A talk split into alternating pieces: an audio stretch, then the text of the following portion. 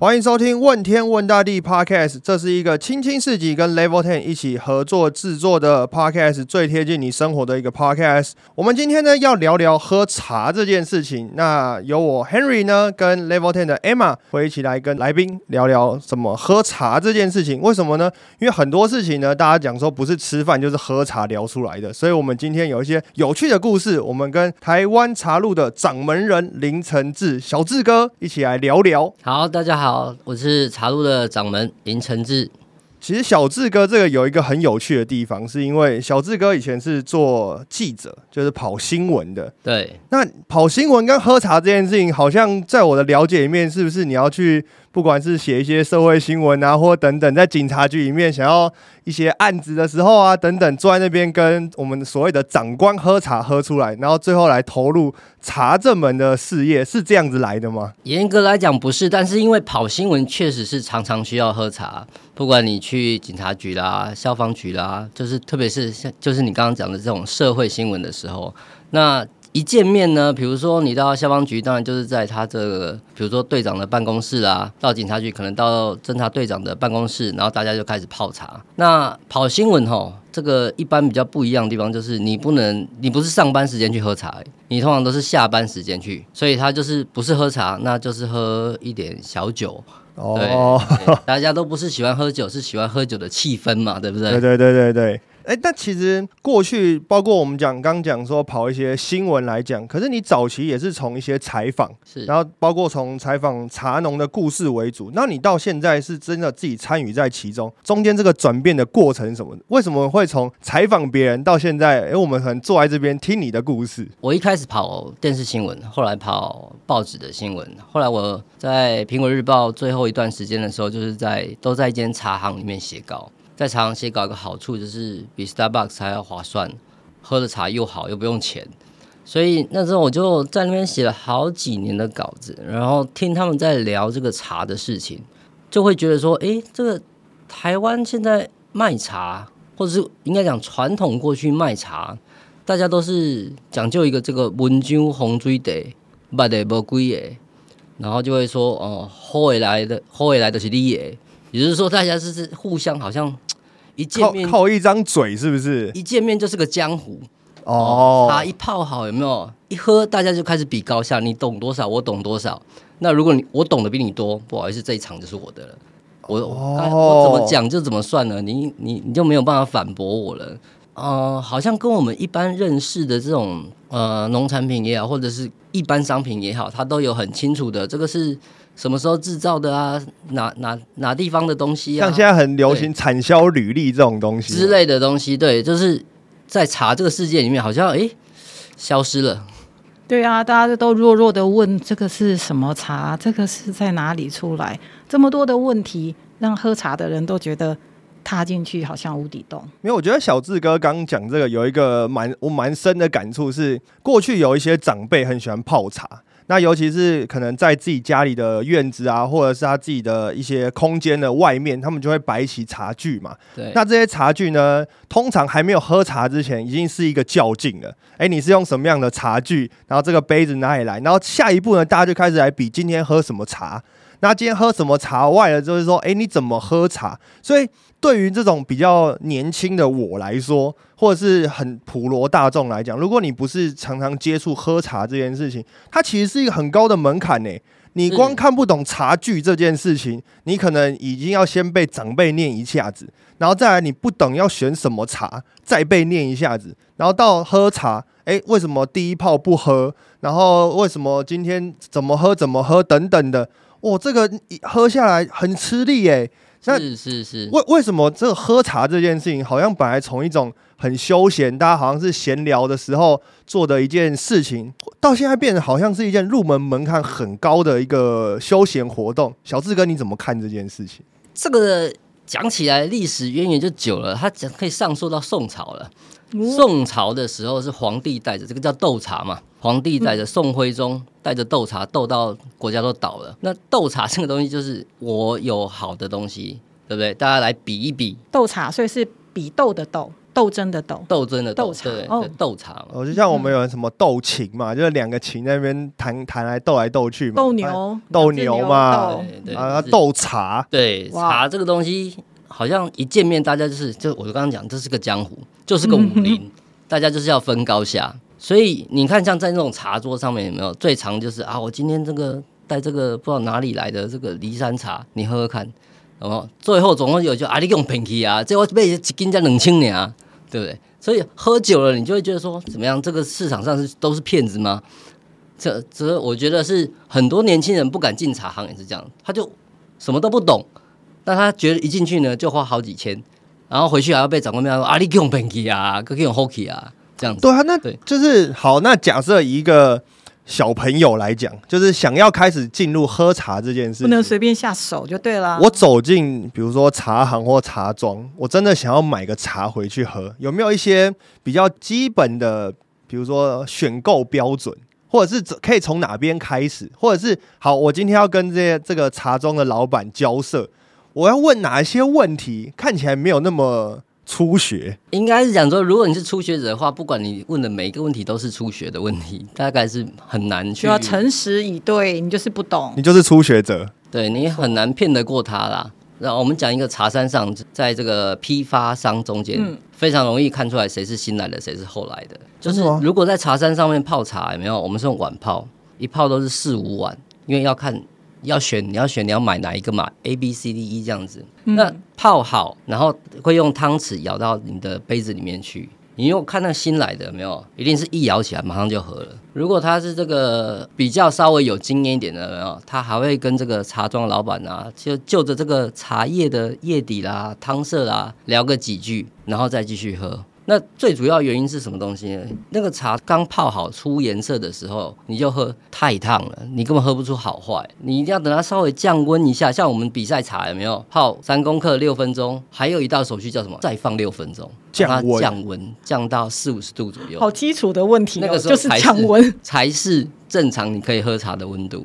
那新新手就这样，很简单，你进茶庄，它泡好倒给你，你马上就喝，你就新人了，哦，第一招先太急会，了啦！第一招太急你就喝不出好坏啊，你只能闻那个香气而已啊。哎、那就是它是不是跟比如说品人家讲品茶、啊、跟品酒啊，其实有些都蛮像的嘛。当然，第一个就是香气嘛，是那第二个就是你入口之后了，比如说韵味啊，然后回甘啊这些等等的，是不是是真的有一些东西是蛮像的？哎，品茶、品酒跟咖啡，其实世界三大饮品它的逻辑都是一模一样，这都是饮料嘛，所以逻辑上都是一模一样的。包括泡茶跟泡咖啡，逻辑也是一样的，都是萃取，只是一个是在降温，一个是希望能够蓄温去泡这样子。哎、那我觉得有一个蛮有趣的地方，就是在过去啊，就像刚刚小志哥讲的，卖茶这件事情，或是品茶这件事情，当然就是很江湖嘛。是可能比如说讲难听一点，就是谁讲话大声，或者是今天这个局是谁的，基本上他整个喝茶的这个方向就会朝着他的思维去了嘛，这样子。是。是那现在因为资讯比较发达，网络资讯也发达，其实包括你说什么冠军茶、啊，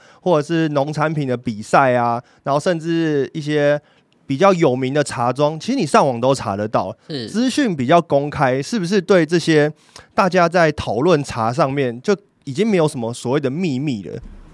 呃，我会觉得说，因为茶这个东西，它其实讲深就非常深，历史悠悠久这样子，五千年历史。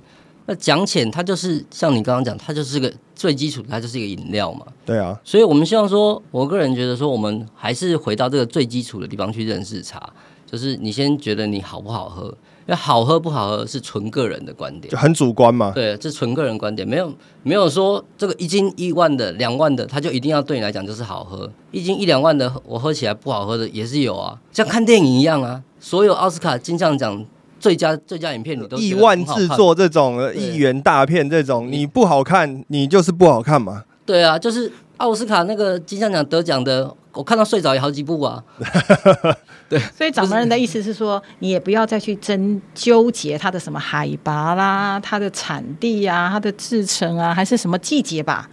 是是这个意思吗？对，就是因为现在，因为我们台湾人太懂茶了，现在在茶叶的销售有没有？其实都大家一般都先谈，哎，你看这，你这海拔多少？然后再来就问说，你这产地在哪里？哦，不同产地就不同山头有不同的风土嘛，会造就不同的味道。然后再注重一点，问你这是春茶还是冬茶？哦，春香冬韵，哦，喝起来的那个感觉不一样。那再注重一点的，问你说啊，你这个怎么管理的？是有机的啊，还是无毒的啊？还是说你是惯性农法的？那再注重一点，还会管哦，你是哪一个制茶厂或哪一个制茶师很厉害的，像这样子。但是你有没有发觉，我们刚刚讲了这么多卖茶的这个现在的标准的问问题，都不问这什么味道？啊真的，就是好像没有很重视说你喝出来什么的味道是什么。就是我觉得这样的问题很像是有一些卖东西的 SOP，比如说你空间多大。然后呢，你要多大的高度？然后你功能要有哪一些？然后这些完之后呢，他帮你配出一个这个东西来。那现在包括我现在我知道有一些包括卖咖啡的，它有一些自动的选豆的一些方法。那就是说，哎，你平常说什么时候喝咖啡，然后他用几个问题就可以帮你挑选出咖啡豆。可是你真的。挑出这个咖啡豆之后，你会忽略了试喝这件事情，或者是一个很最基础的，就是我喜欢什么样子的味道的咖啡。有可能我在回答这些问题之前，我根本对咖啡是零知识啊。所以我就想到一个故事，就是因为 Level Ten 过去是在一直以来都是在做音响的一些设计啊，还有一些呃商品这样子等等。有一年呢，我们设计了一个三百六十度的音响，然后我们呢花了很多的心思呢，去包括设计结构啊。然后让它怎么样是三百六十度的音场能够扩散啊，然后包括设计啊这些等等的。然后呢，结果我们放上了募资平台之后呢，我们收到最多回馈的问题是：这个原来是音响哦。就是我们把这个东西设计的很像是，呃，不管是人家说像咖啡壶也好，有人说像是夜灯也好，大家可以上网去查三六 Upstage 三六零或者是三六零 Peak，这个都你都可以看得到，网络上有图片跟影片这样子。然后结果发现，大家到最后来发现说，原来这是音响哦。就是我们在这种设计的过程当中，一直忽略最简单的一件事情，就是我们要跟客户沟通，这是音响。我我觉得卖茶也是这样，就是我们现在都一直去很精进一些技术面的东西，包括制成啊，包括比如说产销履历啊这些等等，就是我们有点忽略了喝茶这件事情，可能当初就是一个一个行为，人跟人之间坐下来，哎，很舒服，我们聊天。配着这个东西，好像喝茶这件事情本身，大家好像没那么重要。我要先选到一个茶，或者是大家送礼的时候，觉得说我送出去，我要讲得出故事，哎，好像这个就是好茶了。现在好像有点变成像这样哦。我也想到啊，在我们的印象里面，很多人都要问说这个的规格是什么。通常如果有人问我说这个音响的规格的时候，我多半觉得他真的不是听音响的人。听音响的人他会问说：“这个声音好不好听？”就好像就好像掌门人刚刚在讲说，茶的味道到底是什么样子，才是我们喝茶应该要注意的。而我们现在反而在问的都是规格。对对，就是他，因为我们有有有点说，我们因为过懂了，太懂了，所以我们跳过了这个东西。它好像对应出啊，我有这样的规格。应该出来就是我想要的味道，事实上不是啊，特别是茶，说音响可能还是这个有一些硬规格、工业制成的东西，它比较能够定义。茶有一半是老天、上帝在做的，我们怎么去确定它一定是你想要的那个味道？其实我觉得刚刚讲了这么多一些跟茶有关系的事情，其实我对小志哥有一个很好奇的地方。呃，我在收到小志哥的一些资料的时候呢，我是我是在想说小志哥的。职称跟抬头是什么？就是因为他是讲台湾茶路嘛，然后他是跟我说是叫掌门人，然后我想说掌门人，那代表说是应该有很多不同的门派喽，就跟以前像是武侠小说一样嘛，有很多很多的门派这样。然后小志哥可能是这个领头羊，独当一面的这个。那我后来去问了一下，才发现说，哎，好像确实是这样，就是掌门人这件事情，就是确实是因为喝茶这件事情有太多不同的门派了。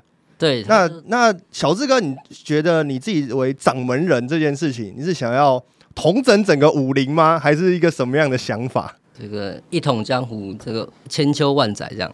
哇，崇高，崇崇高啊，地位崇高，笑傲江湖。没有，它主要是因为喝茶这个东西，它我们讲它是个武林，就是说制茶的流派，茶从宋朝的时候只有抹茶。这这是绿茶。到了明朝的时候，朱元璋开放就是废团新散之后，他开始开开放散茶。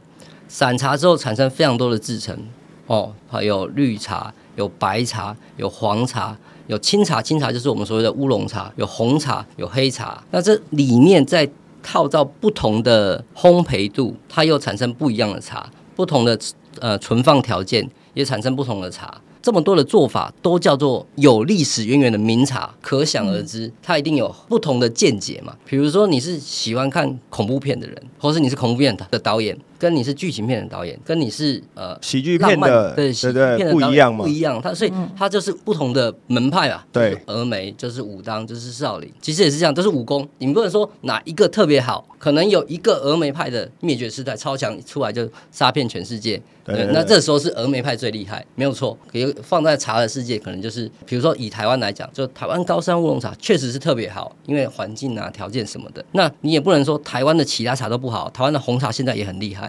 对啊，阿里山什么日月潭的红茶嘛，对啊，对啊，这些其实都是国际上讲得出名字啊。特别是台湾，其实早期在出口的时候，台湾是以红茶为主力，曾经有过这样的一段辉煌时期，我们都忘记了。对啊，那我觉得既然既然讲到台湾出口这件事情，我觉得因为因为小志哥在努力的这一件事情，其实他在就是叫台湾茶路。其实把这四个字拆开，台湾当然大家非常清楚，然后茶大家也非常清楚。路这个东西呢，茶路路其实它是一条道路，就包括说，哎，这条路从哪里来，要走去哪里。所以小志哥，你觉得台湾茶路从哪边来，然后往哪边走？我们最早最早的时候。呃，为什么取名叫茶路？是因为当年 Luxion 刚创立的时候，他拍了一支广告，纳智捷。对，对我记得那个广告很感人的。对，就是他们集聚了台湾的这些精工工制车的工艺，然后走着一条路，想要把台湾的制车工艺走向全世界。那时候我看那广告，觉得哎，台湾茶其实也是一样，台湾茶非常好。但这个世界上知道人确实非常非常的少，因为台湾茶本身的产量大概就是全世界三到五趴嘛。这个世界的喝茶人口大概七成五喝红茶，这么少啊？台湾只有这么有名，只有三到三到五趴。对，哇哦，就是应该讲喝乌龙茶的人口，即使在中国，就是整个中国大陆，包含台湾这样一个区块里面，也只有四个地方，呃，闽南、闽北、广东。台湾就这四个省的人懂得喝乌龙茶，其他人都不太懂。就以中国大陆来讲，大中国大陆也是，呃，中国大陆是七十五趴的人喝绿茶哦，他们以绿茶为主，对他们是以绿茶为主，跟日本比较像。台湾茶这么少的状况之下，我们一直想要把它推向更让更多人知道嘛，因为这是个好东西这样子，所以我们就想说，呃，取名叫茶路，就一条路从这边来，然后往国外去，这样从台湾到世界各地，或者是。还有一另外一个我们的想法，是因为就是我们刚刚讲这个武林变得很复杂，所以我们最初的想法就是石农这件事情最简单就是什么产地跟消费者嘛，所以我们也同时也是一条连接产地跟消费者的一条路。其实包括这条路就是对外跟对内啦，是对内当然就是刚刚小小志哥讲的，从产地对到消费者，那对外当然就是我们能够把台湾的茶。跟我们认为很好的东西，能够让全世界更多人可以看得到，能能够品尝得到了。但是我觉得回到台湾喝茶这件事情，感觉起来喝茶这件事情好像也很 M 型化吼，就是大家一直在讲 M 型化社会，有钱的越有钱，可能这贫富差距越来越大。喝茶好像是不是也有这样的情况？但我不是说喝茶就是喝的越贵的越贵，然后喝不起的喝不起，是说喝茶的方式。好像大家普遍来讲只认识两种茶，一种叫手摇饮的这种呃饮料茶，我我这样称饮料茶，如果不对的话，小志哥再纠正我一下。就是手摇饮的饮料茶，就是大家这比较。兵家必争之地，就是大家也一直新开的饮料店很多啊，然后以茶为基底的饮料也非常多，这是一个。那第二个呢，就像刚小志哥讲的，所谓的功夫茶，就大家都很讲究，包括从茶具开始啊，然后这些硬体的规格啊，这些等等，好像除了这两种以外，我暂时想不到有中间或是第三种喝茶的形态，吼。对，嗯，应该这样讲，就是说，从自古以来，或者从咖啡的世界也是一样。哦，我们讲的饮料茶、手摇饮、超商的瓶装茶，它就叫什么商用茶嘛？嗯，商用的茶。我们自己喝的，在家里自己泡的，哦，那个阿公阿伯在那边斗茶，互相耻笑的，哎、那其实很有趣哎、有时候他们真的会讲到吵架、哎是是是，那个叫精品茶。然后在咖啡世界一样一样，商品豆、精品豆，只是说咖啡有四次的革命，一次一次都呈呈现不一样的状态，然后走向了现代的社会，跟社会现代社会紧接结合的很紧密。那个节，特别是节奏。但是我们想一想，以我们现在这种在都市生活的人，我们能够接受的，现在就只有这个手摇饮。那个瓶瓶装茶，潮汕瓶装茶。你现在上班上到一半，说，哎、那个跟同事讲说，哦不然我突然喝个茶三个人，对，我们坐下来泡的，那个开玩笑，一泡要半个小时到一个小时，对啊，老板哪有这种我？我觉得坐下去泡半个小时、一个小时这件事情还是小事，重点是你突然跟人家说我们来喝个茶。我如果你是你是长官要跟下属讲，哇，下属吓死了。他说：“哎、我是犯了什么错，要突然要喝个茶？”就是大家好像普遍把喝茶这件事情，要么很正式，它就是一个我要瞧事情，或是我要谈事情的一个场合。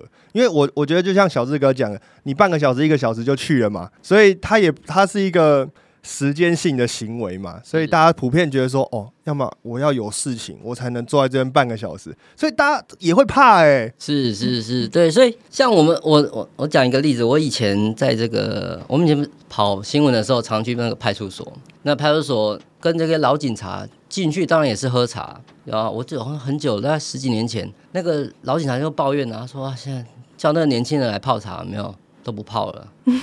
好、说哎、要啉茶不？伊讲你要啉啥？我去超商买给你啦。他都他就不泡了。没温度现代的了。节奏好像喝功夫茶，的确但是是很花很花时间了。但事实上，大家要知道，就是说，在这个特别是派出所，派出所是处理这个最基础的一些呃案件的地方。对很多东西，好、如果你在乡下，你就你是从乡下上来台北的，你会知道说，派出所的警察跟关系地方关系都非常的好。对对对，听说有一些像像是比较地方的派出所，哦，那个跟大家李明服务没有两样哎。是是是，所以其实有很多东西，比如说邻居什么纠纷什么东西，但是不用不用不用做笔录做成案件的，就是大家泡个茶就结束的事情。在但是在现在这个社会，呃，大家习惯以这个叫什么？公事公办，哎，依法行政的时候，这所以就变成像现在反而产生了很多，嗯，这样讲不知道有是不是太好，就是年轻的警察因为非常想要依法行政，产生了一些冲突，甚至上了新闻。有些东西我们外人看起来就不必要，这两句话就解决的事情，何必？其实茶有这样的一个呃人跟人之间的润滑桥梁啊对对，润滑的一个功能现在，它反而消失了。这也是说，呃，我们最近一直在思考的事情是，因为这个时间上没有办法配合，反而让茶，诶、不只是台湾茶，应该是各种茶，哦，日本茶道你想到也很也很也很麻烦的，对啊，因为它的那个工序嘛，然后你还要学嘛对，这些等等。对，失去了一个是我们叫做茶的当代性，对对，你看抹茶的时间也是啊，慢慢磨啊磨。对，所以我们呃也跟一些现在的这些茶界的人一直在讨论说，我们怎么样把台湾茶的当代性去把它展现出来，让现代人他就是想喝茶，他就可以喝茶。他回到一个最基最基础的想法，就是说我今天就是闲下来，就像你闲下来有个十五分钟的时间，你想喝一杯咖啡，是因为那咖啡香，哦，它可以振奋你的精神。茶其实也是一模一样的东西，为什么就大家都不不想要喝，就只想喝咖啡？因为我觉得茶这件事情，我觉得咖啡当然，比如说有一些广告行销啊，甚至形象上面啊，都会觉得说是，哎、好像是你你上班跟上班之间，因为以咖啡的广告来讲，我觉得比较有印象深刻，就是再忙也要陪你喝杯咖啡嘛。那那个是可能在过去有一个很有名的咖啡的例子，所以大家会觉得说，哎、好像咖啡就是我事情在忙碌之间，我有一个很短暂的休息的一个形象嘛。我觉得茶反而没有这样子的形象。我觉得就是过去大家对茶的印象就是，就像刚刚小志哥讲的，可能是地方，比如说乔事情，大家想要坐下来谈一件事情的时候喝茶。那这个形象呢，可能对一些比较年轻的人来讲，或者是他没有这么经历一些社会事情或者江湖事情的人来讲，这件事情太沉重了，他没有那么容易接触到。现在反而是没有人给茶一个形象，就是说我什么时候要喝这个茶，但手摇饮当然是一个很成功的例子，就是他跟你讲说它是一个饮料，很快，所以它就是一个类似像素食这样子的事情，所以它形象很明确，所以大家接受度很高。你想要喝饮料的时候，或者是所谓的 comfy food，就是我今天很烦躁的时候，人家会觉得说我要一杯手摇饮料。好，这个可能是他现在目前的形象。可是讲到传统茶这件事情，好像没有这样一个形象。如果小志哥你帮茶要去定义一个形象的话，你觉得茶适合一个什么样的形象？其实茶它不管从心理层面上讲，或者是从它的内含物来讲，茶里面有个东西叫茶氨酸，它特别就是在你这个紧张忙碌的时候，它茶氨酸是可以安抚你的大脑的。所以我都跟我们客人讲说，这个是大脑按摩，就是你如果真的很紧张、很忙碌的时候，你有这十五分钟，你喝茶，然后会让你整个思绪也好会更清楚。然后你会你会真的得到放松，不只是不只是这个香气上的放松，口感上的放松，它实质上也会有一个放松的效果在这个地方。然后刚刚讲到咖啡这东西，咖啡东西我其实觉得也很妙，就是我前阵子听到一个人一个一段对话，他说说人生这么苦，为什么我我还要喝咖啡？然后那个人就跟他讲说，因为这个出了社会才知道，这个这个这个。原来这个地球上还有一个还有一个东西叫热美式，就是说更苦了，是？也就是说，对，当你这个快撑不下去的时候，你还喝一下热美式，还有东西比这个苦，你人生还没有那么苦。哦，小志哥听到咖啡的版本，我都听到酒的版本。小时候觉得喝酒很苦，长大之后喝酒没那么苦，是因为发现人生更苦。对我都是听到这种。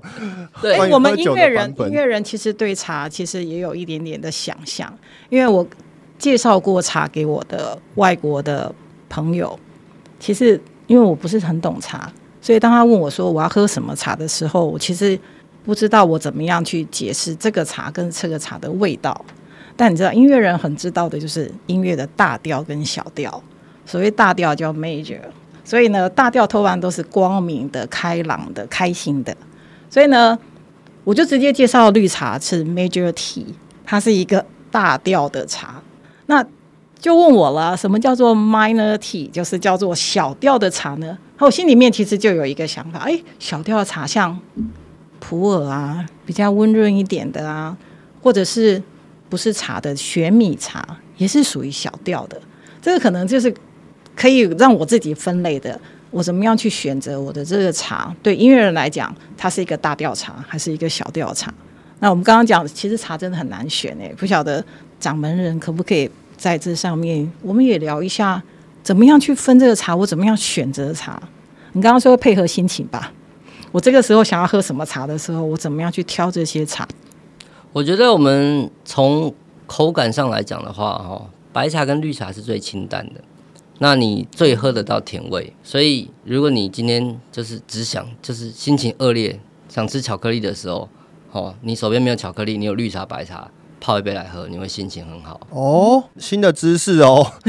对 对。然后，如果你是女孩子的话，女孩子就是红茶类，台湾的红茶类，其实目目前来讲，我们做的都非常的好了。台湾的红茶跟世界红茶最大的不一样是我们是轻盈的，轻盈就是你不用加糖加奶，什么都不用加，你就是直接泡了来喝。那各式各样，台湾有各种品种的红茶，那各式各样缤纷的香气，然后那个温润的口感。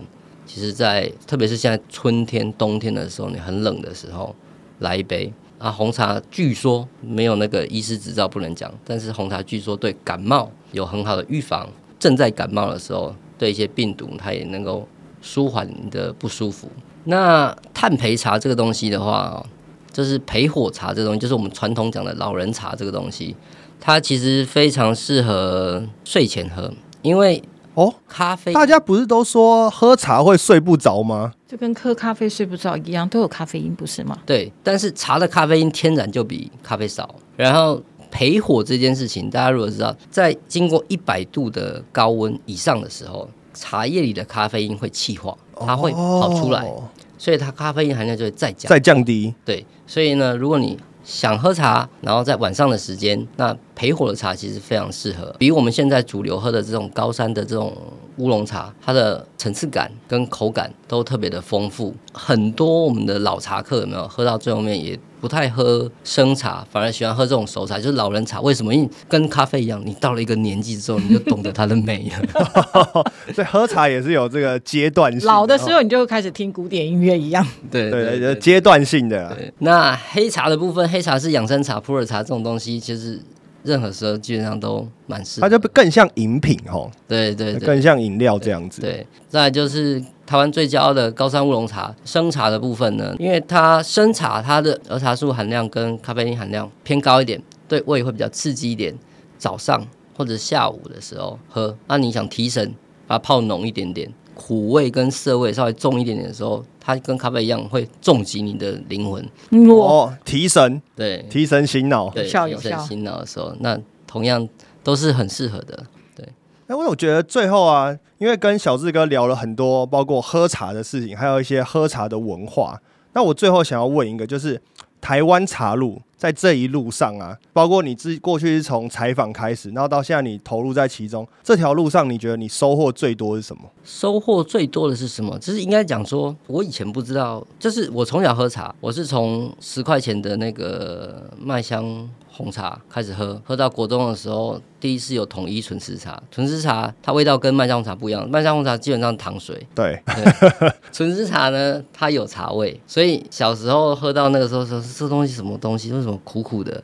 还甜甜的，然后所以我都后来就跑新闻，跑新闻当然就喝各式各样的茶了。我们喝过，我喝过最夸张的茶是那个某台北市的侦查队放在那个泡茶桌的那个叫代客茶，那个茶厉害，就是怎么泡都没味道，只有颜色，只有颜色没有味道。对，泡再久都没味道，这是要赶人用的。哦，懂了，懂了。我到现在都还不知道那是卫生纸做还是茶叶做的。哎、但是有颜色哦，对，像个茶，像个茶一样。对对对跟喜宴上面准备那个新新郎新娘的那个敬酒用的一样敬酒用的是一样的。对对对。有颜色，但是喝不醉。对，然后再再来就是进入茶叶之后，慢慢喝各式各样的茶。其实我也跟很多想要喝茶的人，我比较想要推广这样的观念：你不要听人家说什么好什么不好，你就是去喝，然后你觉得你喜欢的，它是这个阶段适合你的茶，然后你再去了解说，啊你喜欢它，所以你去了解它背景的东西，比你道听途说说这个好这个好这个好，然后先了解背景，好像自己学了一门功夫之后，就一去发现自己好像什么都不会一样。但是你喝就是他讲的天花乱坠的，就是但你就觉得不好喝，那你怎么办？你是要背叛你自己？对，没错啊。昧着良心说，嗯，好喝。其实音响也是这样子啊，音响因为每个人听音响的感觉，因为耳朵都长得不一样，所以你听出来的声音事实上不一样。但很多人都迷失，我找一个发烧友，然后听发烧友的意见，我就应该听这个喇叭或听那个音响。事实上，因为你的耳朵都不一样，你听出来也不一样。所以我我也其实有一个想法是，那人的嘴也不一样啊，应该听喝起来也是不一样吧？是啊，是啊，是啊，在这个我是我是这一阵子在思考这件事，然后上网搜搜寻一些资料，发现哎，其实，在酒界、葡萄酒界或者是这个饮食界，它已经有把人的味觉分类了。比如说，有些人是所谓高度敏感型，高度敏感型在酒界的人，就是高度敏感型特征就是他对于苦涩非常非常是敏感，所以如果他喝酒的话，他就只能喝甜度比较高的酒。好像葡萄酒啊、白酒那一类的，对甜酒他，喝烈酒就会反应就会比较大一点，对，他就觉得不好喝啊，因为他他的味觉太刺激。对他的味觉就没有办法接受。那但是像这种人，他有反而有办法吃重咸重辣的东西，为什么？因为在重咸重辣的状况底下，有一些不好的东西，他不喜欢的东西会被盖掉。那比如说有一种叫低度味觉的人，低度味觉的人，他就是很多我们都吃得到味道，他反而吃不到。那这种人喝酒喝什么？喝烈酒啊，喝烈酒，没错，嗯，对不对？一般人觉得说这喝起来就只有酒精味而已啊，透过那个酒精味，他反而可能享受到更多东西。另一个层次，而且重点是这样有一个好处是什么？你知道吗？就是当他喝这些烈酒的时候，因为比较好入口，所以呢，他更能体会到后面的一些韵味。就是人家讲说哦，酒有麦香啊，什么香啊，比如说像烈酒啊，首先你要先让它入口嘛，回甘的味道才会出来嘛。但很多人在入口这一关就已经过不去了，所以你跟他讲说哦，后面有什么葡萄酒香啊，或者是比如说像嘎巴烂，就是那个金车的那个台湾很有名的 whisky 嘛。那你说这个水有多好啊？这个酿的怎么样啊？他根本体会不到啊，因为他光入口这件事情，他就已经拒绝了这件事了。没错，所以实际上喝茶也是有个人味觉的，所以我们一直还是还是回到一件事情，说美感这件事情，它终究是个人的。我我也是跟他讲，我从刚开始在那个茶行喝茶的时候，一斤五六百块钱的茶，我已经喝到很爽。我说这很好喝啊，这么便宜。这样子，CP 值又高。对啊，为什么这么难卖？这样子，结果又便宜又好喝，这样。但我现在喝上去的时候，我也知道，我不是说那不好喝了，只是我可以体会到其他的东西了。那这些其他的那些东西，可能价值比较高、海拔比较高的茶，平价茶它没有的东西，我只是理解这中间的差距而已。好，我觉得今天跟小志哥聊了非常多啊，包括从茶的文化，然后包括从怎么喝茶、怎么选茶，还有不同茶你应该什么时候喝，了解非常多啊。我觉得对茶这件事情。好像又有更不同的一些了解啊，跟我们过去可能只有手摇饮跟功夫茶，哎，好像渐渐的开始有一些可能跟自己比较有相关的茶，所以我觉得台湾茶路这件事情，其实如果从小志哥的面向出发的话，它当然是一条不管是对内跟对外想要把台湾茶推广到全世界，但是对于每个人来讲，其实都可以找到一条属于自己的台湾茶路。今天非常谢谢小志哥来跟我们聊这些东西。呃，问天问大地，我们下一集还会带来更多精彩有趣的节目，请锁定问天问大地。我们下集见喽，拜拜，拜拜。